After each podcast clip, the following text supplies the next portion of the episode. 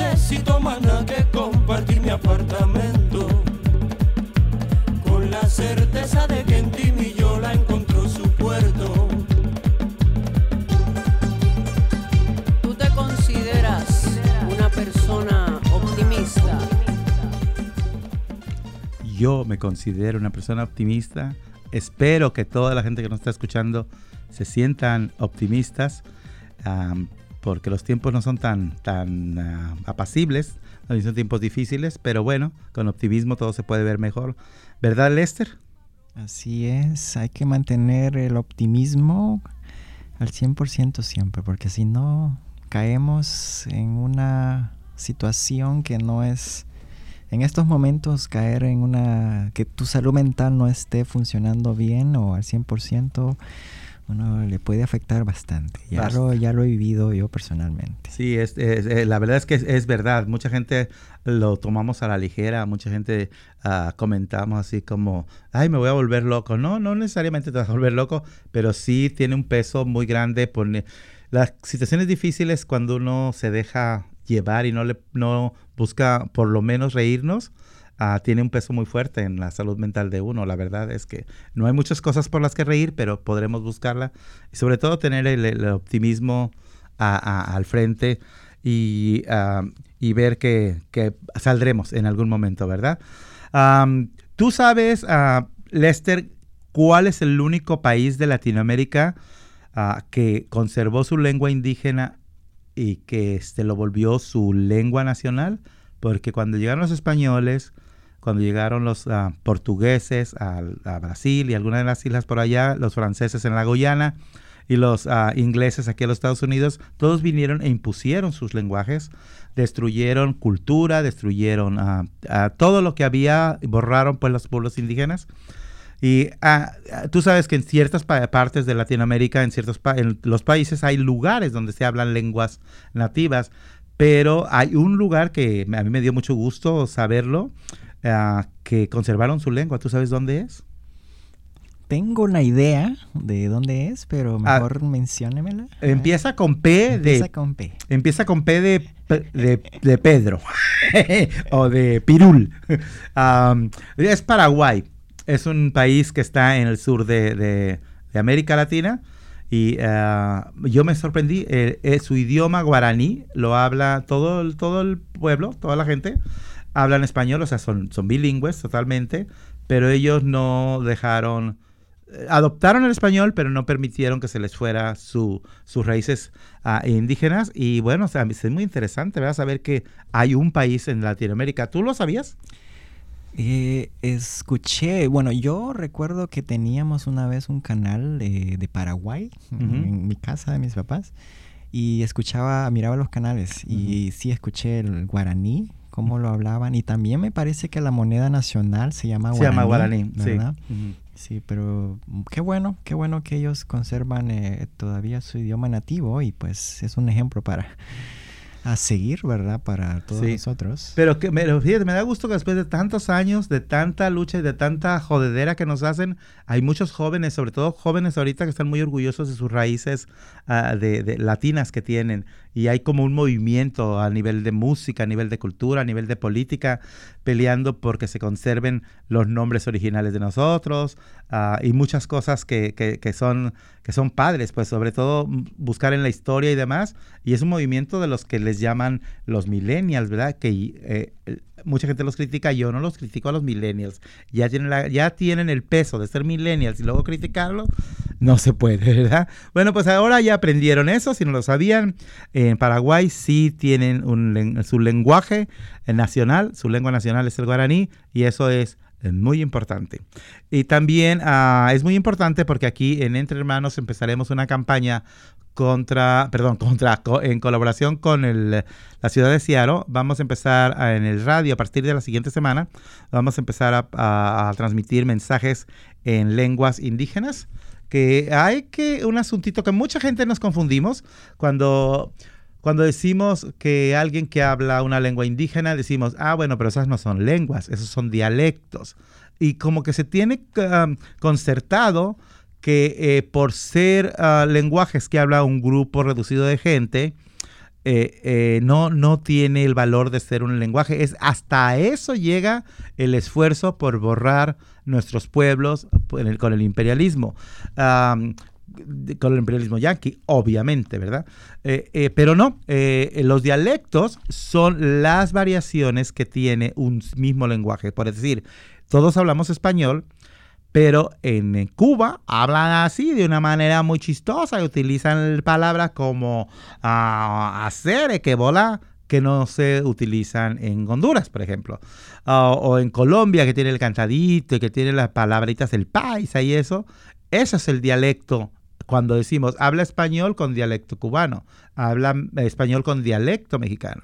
Pero las lenguas indígenas son lenguas igual que el español, que el inglés, que el francés, que el chino y que el guaraní. Entonces vamos a tener aquí eh, mensajes en estas lenguas, en maya quiché, en mixteco alto y en purépecha. Y usted podría decir, "Pues, ¿por qué si nadie habla eso? Hay mucha gente que lo habla. A mí me sorprendió saber que la am, población garífuna eran 500 personas las que había por acá y que 5.000 personas hablan el purépecha en la región de Washington. Este es, es muy importante, 5.000, y aunque fueran 100, ¿verdad? Es importante. Por, pe- ¿Por qué es importante? Porque así como muchas veces nosotros nos sentimos am, desvalidos, nos sentimos ah, olvidados, eh, imagínense esta gente cuando son todavía un grupo dentro de un grupo. Y eso es am, contraproducente porque hay que tener eh, los mensajes para todo el público. Y como estos mensajes les quiero decir, los servicios de entre hermanos, continuamos ah, trabajando para ustedes. Les, re- les recuerdo que este es un programa producido por el equipo de Entre Hermanos. Lester Moody es el, el, um, ¿cómo se llama? Eh, el productor, el que maneja los botones, el que se le ocurre la música. Y yo nada más hablo aquí en el micrófono. Pero estamos también para servirles con servicios que hacemos en- entre hermanos. Eh, recibimos el apoyo financiero del Departamento de Salud y trabajamos con muchas organizaciones famosas y no famosas. Trabajamos con la Casa Latina, con Centro de la Raza, con la Universidad de Washington, con el Hospital eh, de Harvard Biomedical Center. Eh, hacemos muchas cosas, trabajamos con cuestiones de migración y les voy a decir, el, el teléfono es 206-322-7700. Seguimos cerrados por la- lo del COVID, pero seguimos trabajando desde nuestra casa. Si quieren hacerse pruebas de VIH y de transmisión de enfermedad de transmisión sexual, pueden hacer una cita para hacerlo. Tenemos también acceso a PrEP, que es la pastilla para que evites el contagio del VIH. Por suerte, en esta pandemia, la gente, más gente ha entendido la importancia de tener acceso de salud y hemos podido ingresar a bastante gente en nuestros programas. Así que si tú necesitas o quieres, aprovecha. Ah, tenemos acceso a programas de salud gratis. Ah, también tenemos, vamos a hacer una campaña que se llama Para salir y para entrar. se le ocurrió a Marta, pero mira, para salir va, tienes que usar una máscara. Y para entrar tienes que usar condón. Entonces, tenemos también distribución de condones gratuitos. Llámanos al 206-322-700 y con quien te conteste dile quiero que me comuniques con la persona que manda los condones por correo. Así que adelante. También tenemos eh, consultas de inmigración, derechos laborales, este programa de mucho gusto y tenemos enlaces y servicios que dan otras organizaciones. Y con esto ah, te queremos invitar que por favor apoyes la economía local. Ah, estamos exhortando a que vayas y compres en empresas que am, sean de preferencia que sean de latinos o de personas de minorías, eh, personas asiáticas, personas negras, y que, pero que sepas también que son gente de, que apoya a la comunidad, no de esa gente que, que se creen gringos y que desprecian a su misma gente. Entonces, si tú conoces una tienda, la tienda de la esquina, donde venden gancitos y donde venden el pan, cómprale ahí eh, porque y córtate el pelo con un peluquero y así para poder más o menos ir sobrellevando la economía que está muy jodida. Pero vamos a salir adelante como los latinos siempre lo hemos hecho. Arriba y para adelante y atrás Como, como dice Marta, jodida pero contenta. contenta. Y a- para atrás ni para agarrar vuelo, dicen por ahí. Así que, pero vamos a una pausa musical y volvemos aquí a mucho gusto.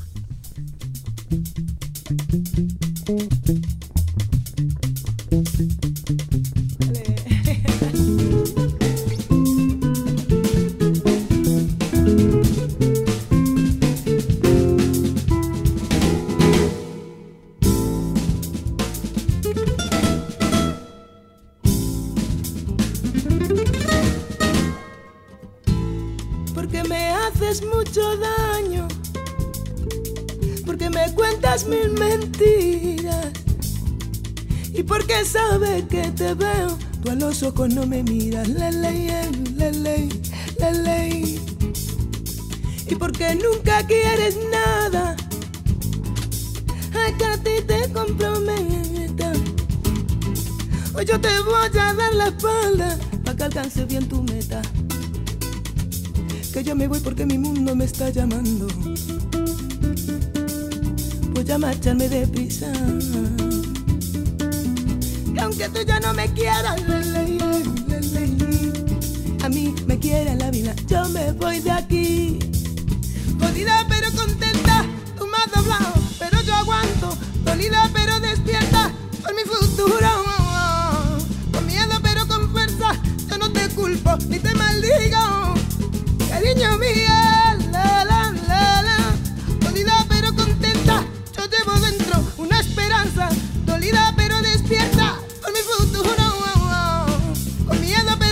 Fuerza, que a partir de ahora, hasta que muera, mi mundo mío.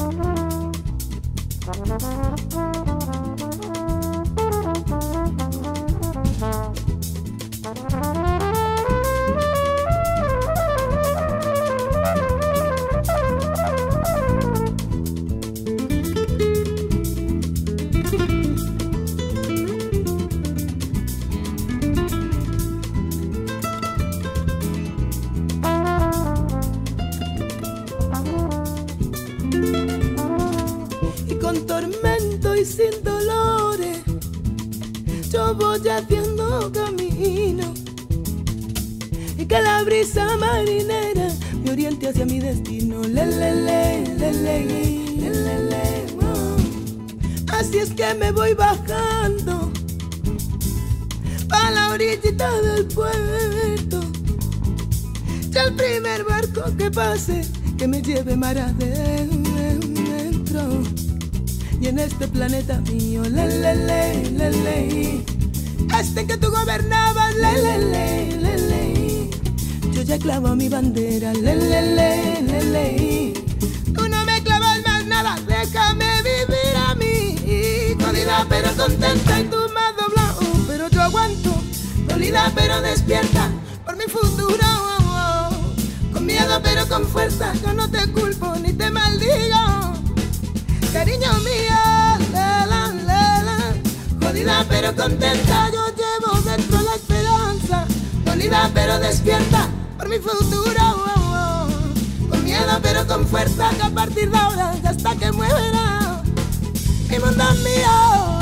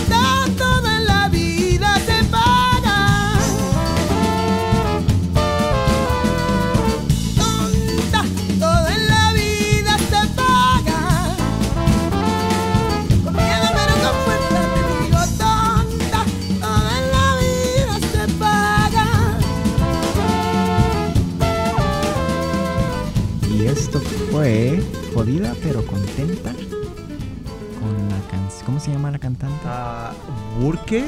Buica. Buica, Buica. Buica. Ella es una mujer de la raza negra, es española y canta maravilloso. Y Marta di- siempre dice jodida pero contenta. Ahí está la canción porque esta canción tiene. Así que ya se las cantamos. Y ah, bueno, esa es la actitud que hay que tomar que decíamos al principio del programa, ¿verdad? Hay que ser optimistas, jodida pero contenta. Y también optimismo podemos traer de ah, la sabiduría de Lester. Porque déjenme decirles, mucha gente dice, oh, eso te lo copiaste de tal lado. Hay que tener talento para saber de dónde agarrar las ideas. Y parece que tú leíste algo o viste algo, ¿verdad? Que te llamó la atención y quieres Sí. compartir con el público. Sí, no sé si a ustedes les cae advertisement, esos anuncios de masterclass y de A todo todos, mundo, ¿verdad? creo.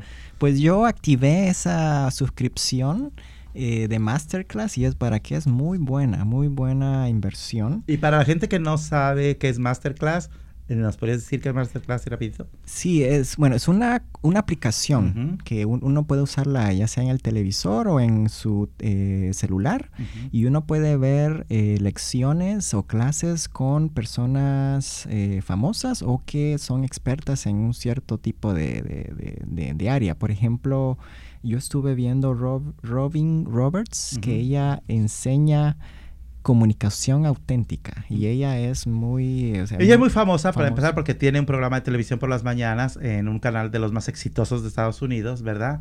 Pero ella tiene, precisamente por ser tan experta, tiene esta clase. ¿De qué se trata y qué, qué- qué es? Sí, yo, yo vi todos los episodios de ella y me, me encantó. Yo no lo Ujú. conocía. Robin, pero me encantó ella, muy auténtica, como, como la, Como el yo. título lo dice. Y ah, ella al final, en una de las lecciones, ella menciona, ella es religiosa eh, o espiri- espiritual, como lo mencionó, y dice que ella, ella em, es sobreviviente del cáncer y ella tuvo que buscar la manera de ser optimista eh, durante esas circunstancias y pues esa le conllevó a ser ahora lo que es eh, una mujer luchadora y mucho más eh, fuerte de lo que era antes del cáncer. Y pues ella dice, si tú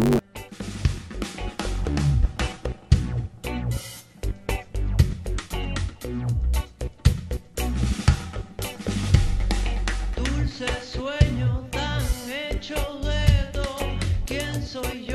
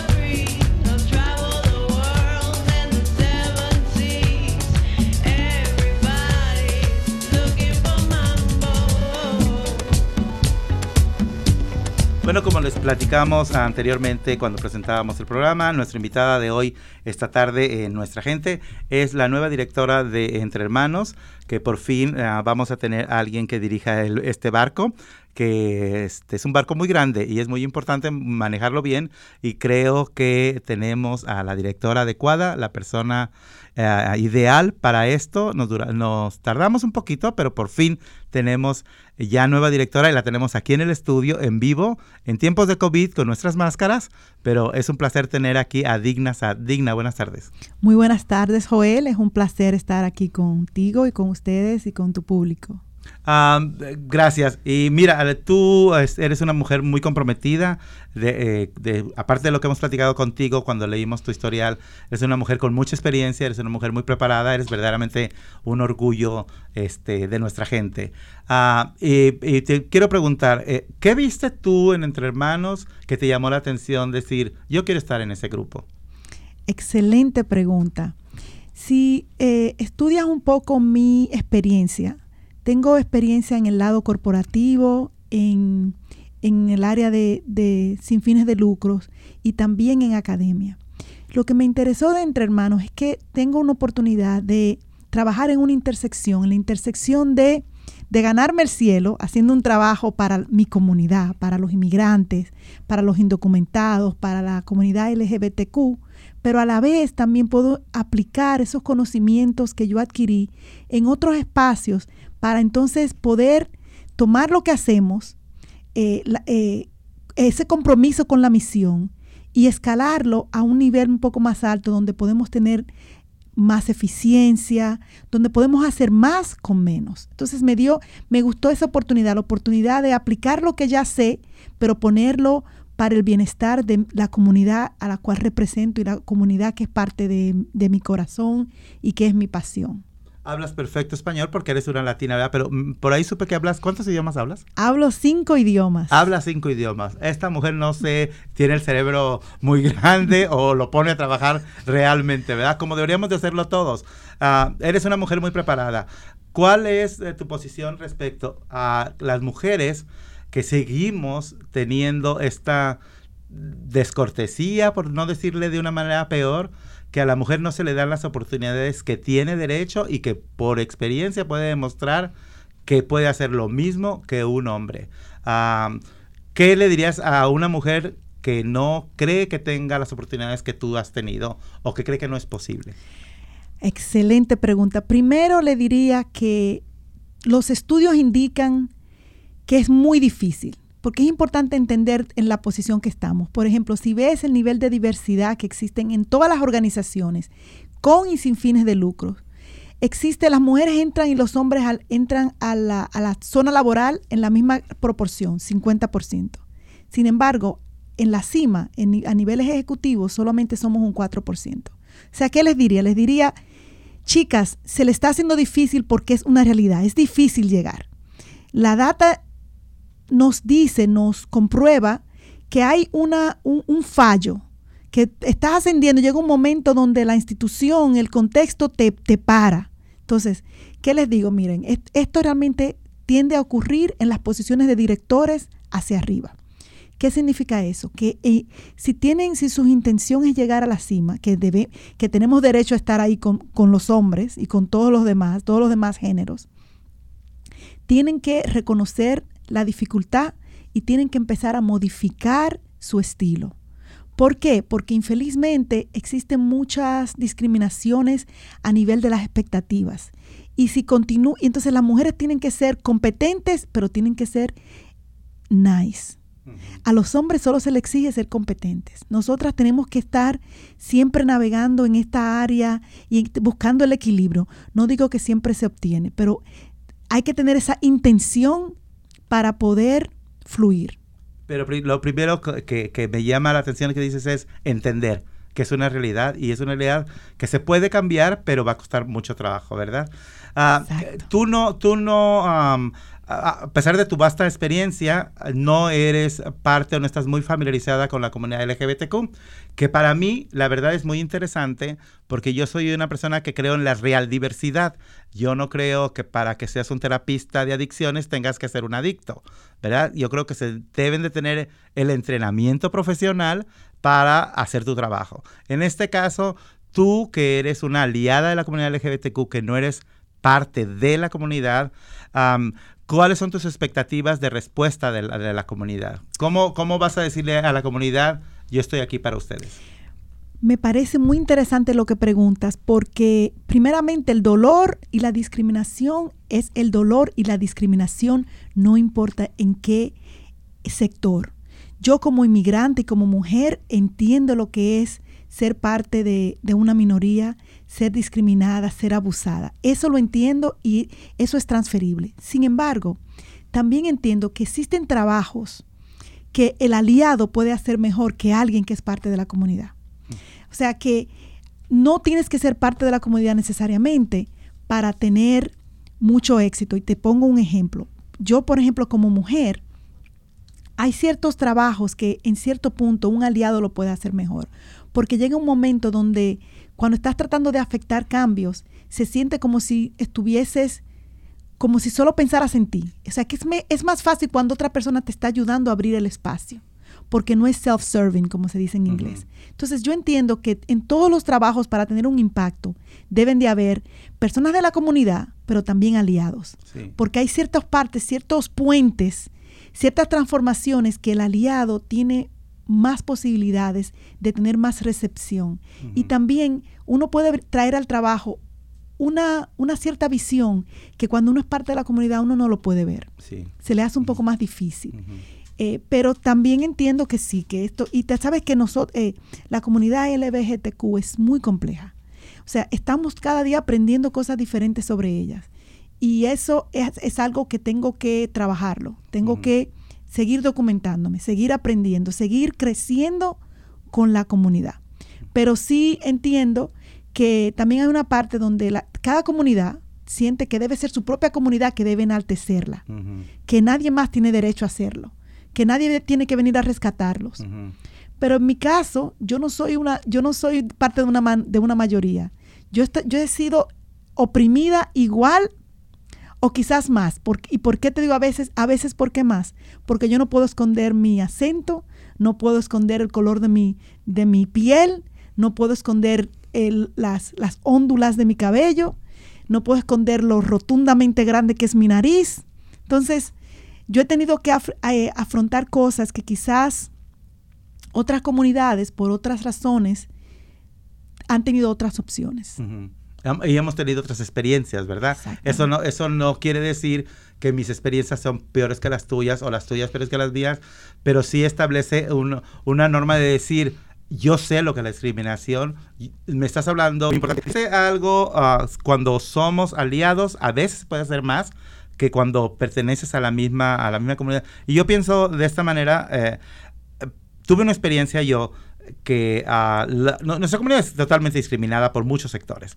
Entonces estábamos ah, en una marcha ah, afuera la, de una oficina del gobierno y estaban hablando activistas y hablaban más blancos que gente de color. Y platiqué con una activista que respeto mucho y le dije, ¿ya te diste cuenta que hay más blancos que gente de nosotros? Le dije, no deberíamos estar hablando nosotros. No como un statement, sino como pregunta. Y me dijo, muchas veces es importante que esta gente nos apoye. Porque si nosotros seguimos hablando, llega el momento en que ya no hay eco, ya no hay respuesta, porque otra vez estos con sus cosas. Entonces, si viene alguien igual que ellos y les dice, hey, fíjense, a esta persona sí la van a oír en esta ocasión. Entonces, un aliado es muy importante, es lo más encontrar el aliado indicado. Yo creo que contigo encontramos la aliada, la aliada indicada, porque, bueno, este, aparte de, de, tu bagaje, como dije, el, que el conocerte, hemos estado platicando, tus ideas de cómo hacer crecer la, la comunidad, eh, ahí vamos, ahí vamos. Eh, ¿Tenemos tiempo? ¿Seguimos o pausa musical? Ya más o menos. Entonces vamos a ir a una pausa musical aquí con uh, Lester Munguía, que nos dice cuál canción es y volvemos a mucho gusto. Así es, y nos vamos con una cantante dominicana eh, de República Dominicana, Rita Indiana. Rita Indiana. Así que La hora, la hora de bien. la volver. hora de volver. Para Digna y todos los dominicanos que nos escuchan. Arriba República Dominicana.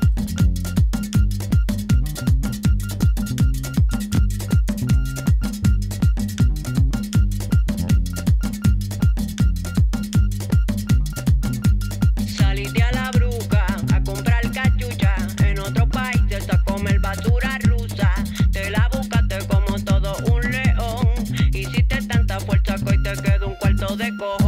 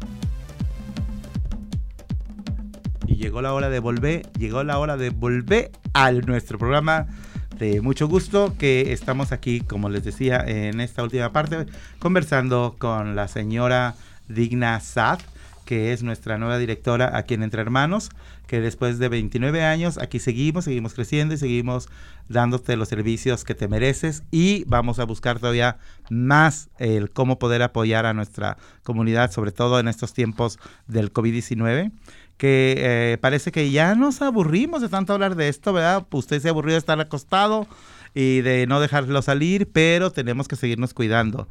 Sobre todo porque am, ahora se sabe que se puede reinfectar uno de COVID-19. Personas recuperadas ya ah, han vuelto a reinfectarse y pues eso es terrible, ¿no? Y en el esfuerzo de llevar el, el- el- el- mensaje a todas las comunidades posibles eh, entre hermanos con las, eh, la ciudad de Seattle, de City of Seattle, han establecido un programa para, vamos a empezar a transmitir programas en lenguas indígenas, no todo el programa, segmentos del programa, vamos a hablar en mixteco, ah, en, en mixteco alto, con el señor Santiago Rusila, que es su lengua.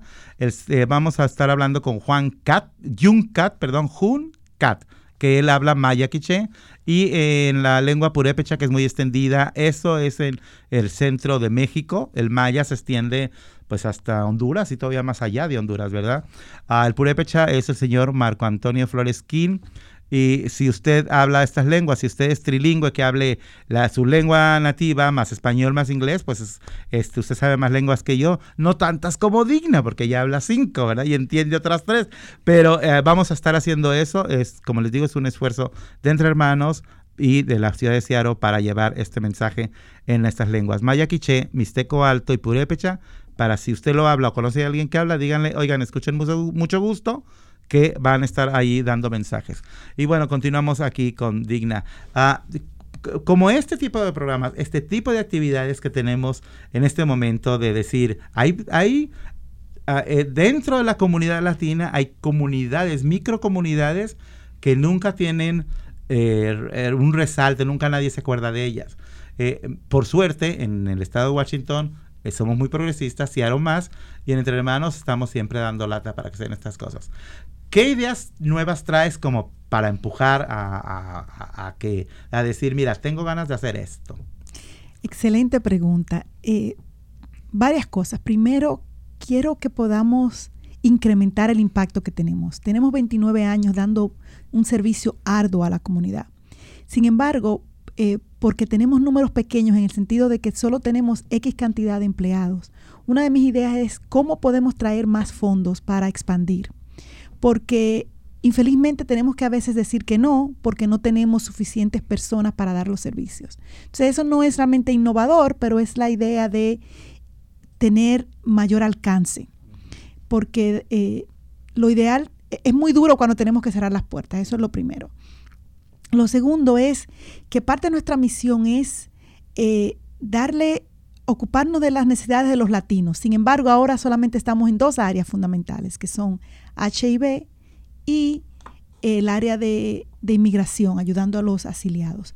Y me gustaría explorar ahora, cuando hagamos el, el- tenemos que hacer un análisis estratégico como organización y explorar en qué otras áreas deberíamos estar, empezar a integrarnos. Y sería interesante el próximo año, nuestros 30 años, nuestro aniversario, vamos a tener algo, una, unos eventos muy interesantes, utilizarlo como una ancla para, para hablar de esos nuevos servicios. Deberíamos estar en otro espacio. Y en- honestamente no estoy 100% segura, tengo, no tengo ni siquiera 90 días en la Eso- posición. Eso, se me ol- olvidé comentar. Ah, Es, es importante dejar saber que Digna tiene recién dos meses y medio de que ha sido contratada, entonces eh, es como una cascada encima de decir, wow, tengo que agarrar el toro por los cuernos. Pero bueno, vienes con ideas frescas como estoy oyendo.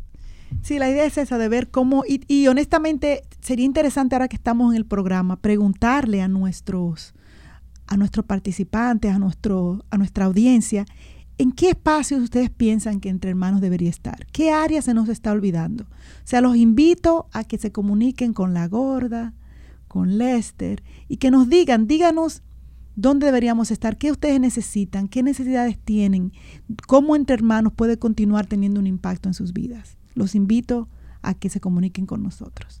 Y bueno, pues muchas gracias. Eso, eso, es excelente. O sea, uh, por favor, de verdad, llámenos y díganos, muchachos, les hace falta esto, muchachos. Ah, porque es verdad, somos una, somos una organización que aunque grande, no somos tan grande ni estamos tan extendidos como para poder decir sí a todo. Y a eso frustra, ¿verdad? Como dices, no es algo muy innovador, pero sí es algo buscable y sí es algo que es muy interesante ah, este, explorar, el, el expandirnos, el tener más personal para poder atender mejor al público. Y eso parte, eh, también les toca a ustedes, público, de que decirnos qué necesitan que entre hermanos les, ah, les ofrezca a ustedes o en qué les apoye. Porque recuerden que aunque nosotros no tengamos el servicio que ustedes buscan, nunca les decimos no, siempre les decimos en dónde se los pueden dar y los recomendamos. Además recuerden que cuando ustedes vienen entre hermanos, no entran a una oficina eh, gubernamental o de registro civil, están entrando a su casa, porque esta es su casa, así que siéntanse con confianza de buscarnos. Ahorita no, porque con el COVID estamos cerrados, pero seguimos trabajando, ¿verdad? Y hablando de dificultades como esta de la pandemia, yo quiero preguntarte algo muy ah, que, que- que traigo en la cabeza desde hace mucho tiempo. Ah, como parte de mis estudios, estudié ciencias de, la- de- de la comunicación y en mi país ah, no tuve yo la experiencia que tengo en los Estados Unidos de analizar la discriminación que existe institucionalizada. Am, vino una persona a hablarnos hace tiempo, y no sé qué vas a pensar de esto, y dijo, yo soy una am, doctora asiática que no debería estar aquí hablando con ustedes, porque las instituciones del poder fueron creadas no para mí. Nunca se pensó que una mujer asiática quisiera entrar a la facultad. Cuando yo quise entrar a la facultad, hubo muchos, muchos problemas que eh, en cambio un hombre blanco no tendría. Hace ratito dijiste, ah, el hombre siempre tiene como la cuestión del poder y otros géneros, pero dijiste la verdad. Es el hombre, y casi siempre es el hombre blanco el que, el que impera. Para ti, como mujer latina de color, ah, platícame, ¿cuál es a lo que se enfrenta una mujer como tú, tan preparada, tan, tan ah, audaz, cuando viene a un lugar nuevo, a una ciudad nueva, una institución como Entre Hermanos, eh, el reto es grande porque hay que agarrar, ¿verdad? La dirección. Eh, ¿Cómo ves, cómo te impacta, el, o si te impactó o no, el, la discriminación institucionalizada contra la mujer? Que a la mujer se le cuestione lo que al hombre no se le cuestiona. Sí, te diré que siempre he recibido mucha resistencia. Infelizmente, en una mujer en una posición de poder siempre experimenta un poco más de resistencia que un hombre. Pero lo que es realmente triste no es esa resistencia de, de los que ya estaban en poder, sino es la resistencia de otras mujeres y de otras personas también de grupos minoritarios. Es la idea de que el trabajo que tenemos que hacer empieza de manera interna, empieza dentro de nosotros mismos, cuando confrontamos nuestros propios, eh, la discriminación que hemos absorbido. Porque infelizmente, si le eh, porque parte de mi, de mi tesis que hice para mi doctorado, analicé esas conductas, en, eh, las, los retos que experimentan las mujeres en, cuando están ascendiendo a la, a, la, a la cima en las corporaciones. Y lo que notamos es que la mayoría de las mujeres prefieren trabajar con hombres y con reportarse a hombres y que hombres trabajen para ellos, porque es más difícil trabajar para otra mujer o que una mujer trabaje para uno. ¿Qué quiere decir esto? Que no solamente tenemos la resistencia esperada de los que tenían el poder, porque sabes que nadie nunca dio el poder sin, sin resistencia, siempre hay que quitárselo. Pero encima de eso tenemos otra, otro problema adicional, que son las otras, las mismas mujeres son víctimas, pero también opresoras. Entonces, es cansante, es como una batalla interminable. Es como que llegas a un lugar y no sabes quiénes son tus aliados, porque esperas que las mujeres son tus aliadas y no las son. Esperas que el hombre de color va a ser tu aliado y no lo es. Y ya sabes de por sí que el hombre blanco tampoco lo será. Entonces, te- lo que te quiero decir es lo que dicen la mayoría de las mujeres en posiciones de poder. Es muy solitario, es muy doloroso, está uno eh, aislado. Y es triste, no debería ser así. O sea, lo que significa que tenemos mucho trabajo que hacer y que el trabajo realmente empieza dentro de nosotros mismos. Cuando cuestionamos, cuando yo, te digo porque lo he tenido que hacer yo como mujer, cuando he tenido sentido, eh, me ha dado dirección otra mujer, me he tenido que cuestionar por qué me pongo de esa manera, por qué, por, si fuera un hombre que me dijera lo mismo que me- ella me está diciendo, quizás me sintiera diferente.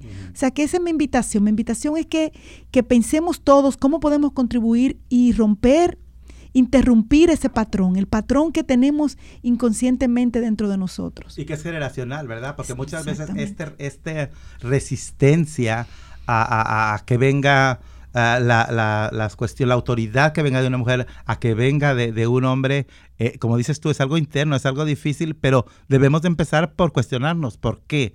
si yo soy una persona de minoría y yo soy una que, a- que pido justicia, lo menos que puedo hacer es apoyar otros intentos de justicia. Como decimos, no podemos nomás estar exigiendo los derechos de la comunidad LGBTQ eh, sin, sin, sin pelear por los derechos de la gente de la raza negra, por, la, por los derechos que tienen ah, las mujeres que se dedican al trabajo sexual. O sea, todas las minorías oprimidas deberíamos estar trabajando juntos porque no, no es- el dolor no es exclusivo. Entonces, pero es importante que haya mujeres como tú que dicen, yo sé el reto, lo voy a tomar, y a mí me gusta mucho que hayas tomado el reto de aquí en Entre Hermanos.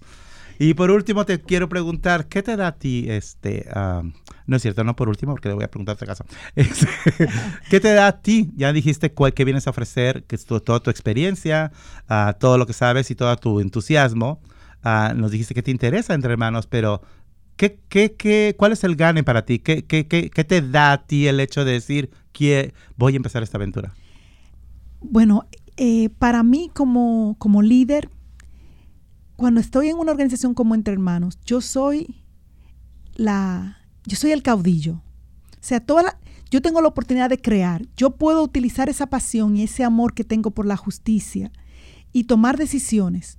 Y para mí ese, la, ese poder que viene con la idea de que yo, de que la decisión puede ser mía última, al final, para mí tiene una, un atractivo muy interesante. Te pongo un ejemplo.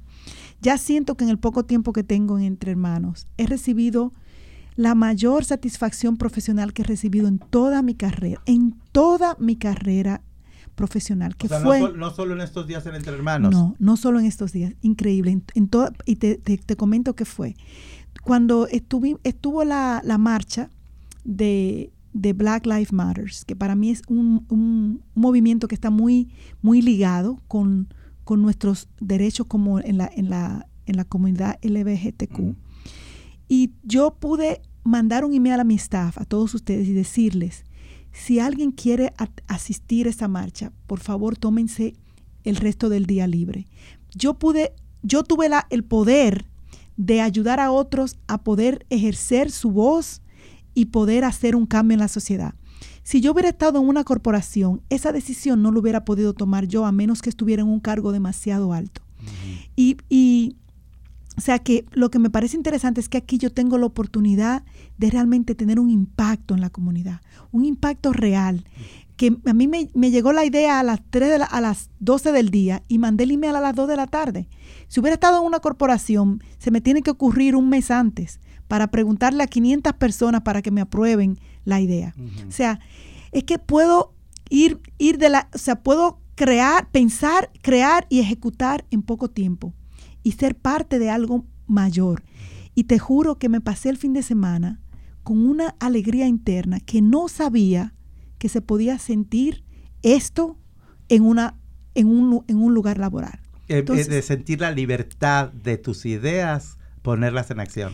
Sí, pero eso en conjunto con la satisfacción de que estoy haciendo un cambio. O sea, yo pude ese día decirle, vayan, si quieren ir, no tienen que decidir si tienen que trabajar, no tienen que decidir entre trabajar, hacer dinero o ir a apoyar la marcha. No, vayan a la, la marcha, es importante, háganlo. Entonces, tener esa, esa oportunidad de ayudar a otros a, a ejercitar su, su, am, su derecho civil, para mí eso no, no, oye, no tengo cómo medirlo. No hay cantidad de dinero que me hubiera dado que me dé esa oportunidad. Qué bueno, porque mira, uno de los principales problemas que tenemos en nuestra comunidad, yo que tengo 20 años aquí con Entre Hermanos, que, que- que lo he vivido, es mucha gente no buscamos eh, eh, a- a- a- l- servicios médicos porque no tenemos tiempo. Porque si vamos, perdemos un día de trabajo y un día de trabajo es menos comida para mi familia. Eh, muchas cosas. No, no entramos con confianza a una organización comunitaria porque no sé hablar inglés y a lo mejor me van a en inglés. No tenemos tiempo de ir a la escuela. Trabajamos para nuestras familias. Entonces, gracias por esa, por esa oportunidad que nos diste porque no tuvimos que decidir si, si, si voy a ganar dinero o no. O sea, voy a ganar dinero yo.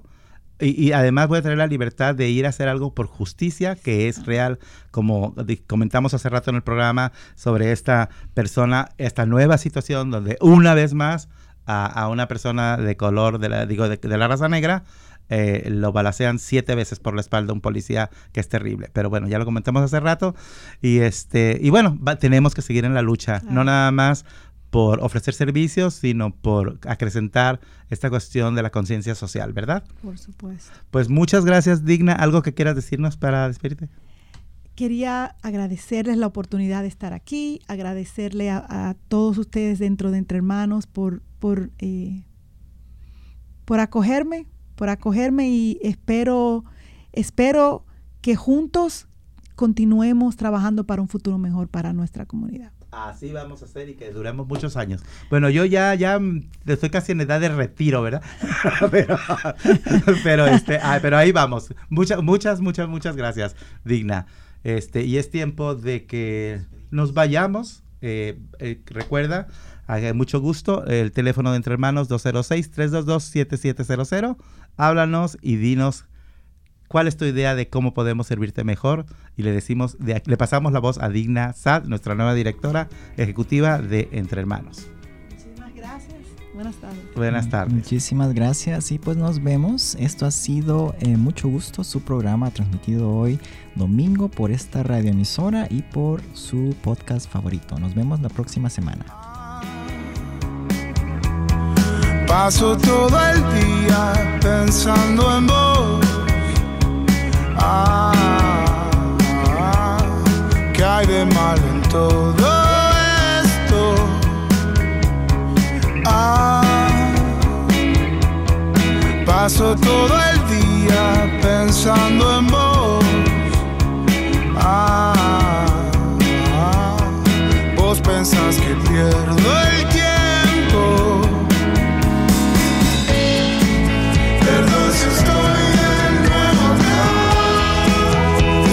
que habías preguntado